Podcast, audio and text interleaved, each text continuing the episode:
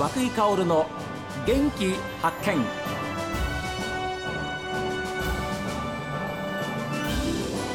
おはようございます。和久井薫です。和久井薫の元気発見。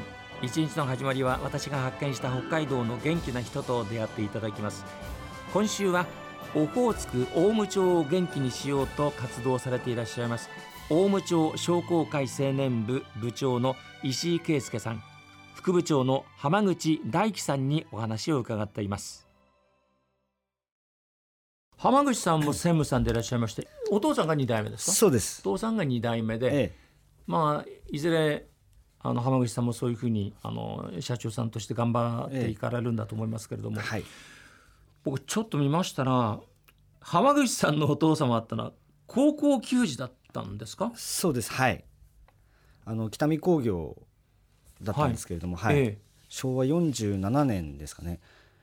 甲子園の方に出場しているっていう話は聞いてます。昭和47年というと私が STV に入った年です、ああそうですか。ええ。じゃあ50年ちょっと前ですね。えああ私知ってますよ。北見工業ってのはあのユニフォームのカラー。ええええええ。エンジ色のはい。ストッキングに、ええ。帽子にっていうね。そうですね。はい。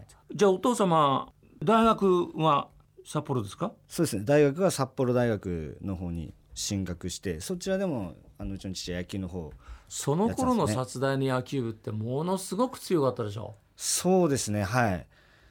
全国大会のベスト4に2回入ったって話は、ああ明治神宮大会なんかも行って殺大強かったですからね、えああ石井さんも野球やってらっしゃる？私も野球やってました。あの高校は北斗商業っていう旭川のもうちょっとなくなってしまったんですけどはあはあ。高校自体は。あじゃあもうで、えー、は浜口さんも野球やってえ高校まで、ええ野球はやってました。北見工業ですか？いえあの滝川西高校っていうところで、ね。はい、その当時は北空地地区ですね。ああええ。強かった時代ありました。甲子園行ってるんですか？と僕が高校2年生の時にええ。甲子園には出場してるんですけど僕はまあ残念ながらあの外にいましたけども。はい。監督がまた有名な監督で高橋さん。ああそうですね。はい。ねええ。え高橋さんも殺大に行ったんじゃないですか？そうです。その後後になんか石井部長うのん。学生時代の監督が高石私あの札幌大克学で野球やってまして。高校の後あなんだなんか点と線で結びにやる だんだんつこうそうなんですよ。い。ろんなところでつながっていくんですよね。つながってんですよね。ええ。なので浜口社長はあの大先輩になられます まあそういうことですよね。雲の上の神様みたいな方ですね。いややっぱりあれですね。あのススポーツが自分を強くするというかはい。あの精神面はい。ええ。あるいはチームワークはい。そういったものってのは今役立ってますよね。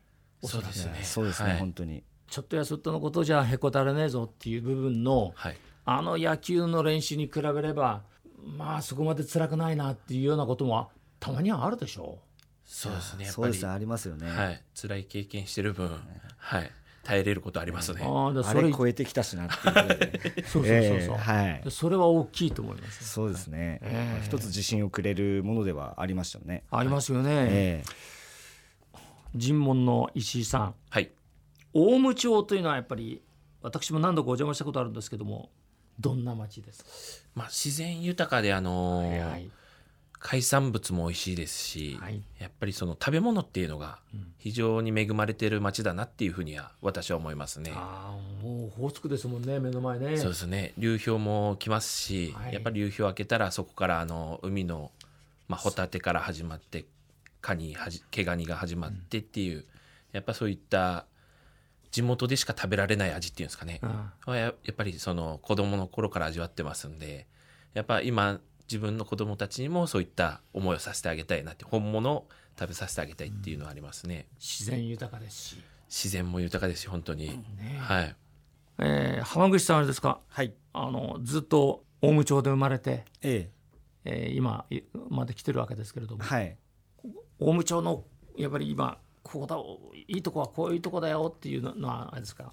今もう大体言われちゃいましたけど言われちゃいましたけど、でもやっぱり海もあり山もあり本当に近いので海と山の距離が。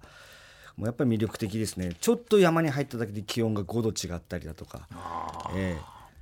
本当にびっくりするぐらい気温が違うんですよね。だからそういういろんなものを楽しめると思うんですよ。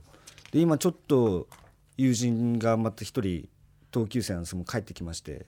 山でなんか遊べることないかって今ちょっとその友達と探してるところなんですよね、まあメインその友人が探してるんですけども、ええ。帰ってきたってのはその一回オウムから出て？そうなんですよ。あの札幌の方でずっと働いてたんですけれどもあの親の会社がありまして。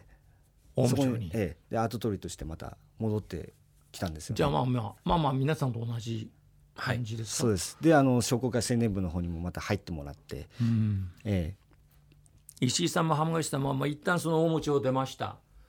で出て再びまあ地元に帰ってくるわけですけれども帰らないでこのまま例えば札幌とかはい。そういうところで、えー仕事しようかとかそういうふうには思わなかったんですか？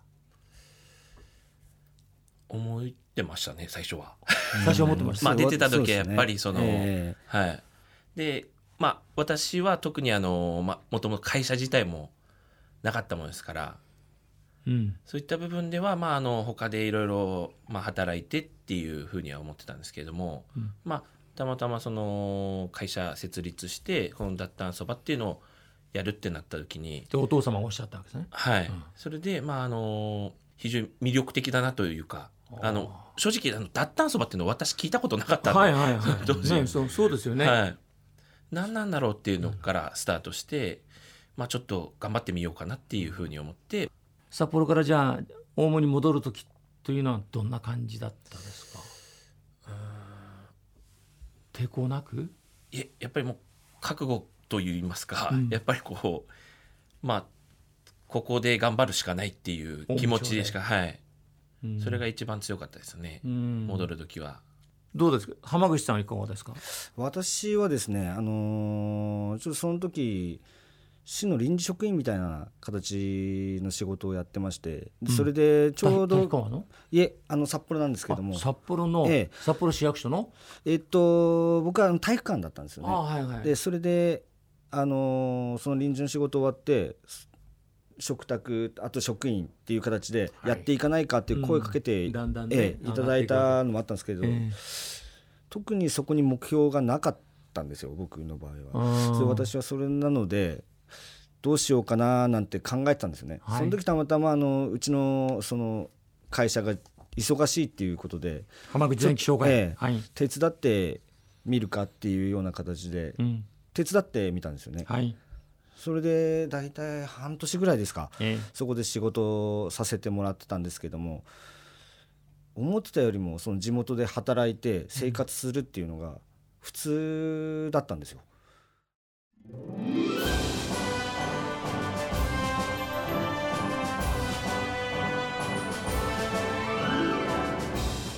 さあ皆さんも番組を聞いての感想はこちらです。メール元気アットマーク STV.jp ファックスは011-202-7290おはがきの方は郵便番号 060-8705STV ラジオ和久井薫の元気発見までです。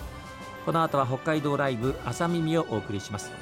今日も一日健やかにお過ごしください。